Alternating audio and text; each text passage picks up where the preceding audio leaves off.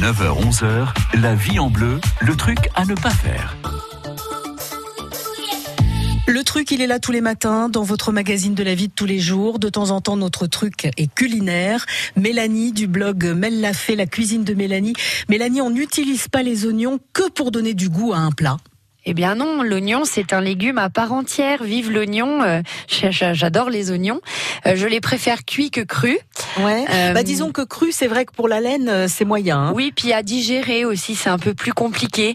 Mais vous prenez une tarte à l'oignon, c'est excellent. Tarte tatin à l'oignon, là. Euh, ah, alors ça, je veux en savoir plus. Ah. Euh, tarte tatin à l'oignon, comment vous vous y prenez? Alors déjà, euh, on passe, on coupe les oignons finement, on les fait revenir dans un peu de beurre.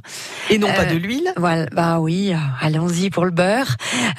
vous allez les faire ce qu'on appelle, ils vont devenir translucides, donc juste un peu voilà, coloré, bien translucide, un mou. On n'attend pas que ce, ce, soit un petit peu caramélisé. Hein. Non, ben non, parce qu'en fait, euh, après vous allez le mettre dans le fond de votre euh, plat à tarte. Ensuite, on fait une pâte euh, brisée, normale, que vous allez et vous allez recouvrir par dessus. Vous vous passez le tout au four et vous démoulez comme une tarte tatin aux pommes, mais c'est des oignons. Mais sauf que la tarte tatin aux pommes, on met du sucre sur le fond du moule. Là, vous n'en mettez pas? Non, moi je mets rien. Je mets juste le beurre qui va qui va être resté de ma de ma poêle et euh, et c'est caramélisé quand même? Bon, c'est un petit peu oui. Enfin, alors il n'y a, pas, le caramel, du euh, caramel, hein, voilà, mais c'est très bon.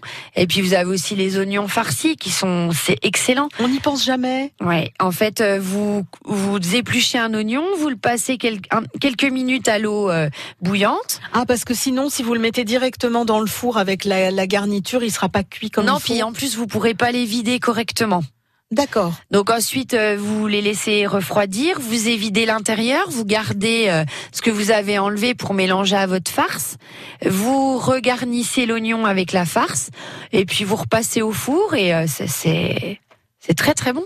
Et puis la soupe à l'oignon. Et puis la soupe à l'oignon traditionnelle, traditionnelle avec les bons petits croutons aillés et le petit fromage gratiné par dessus.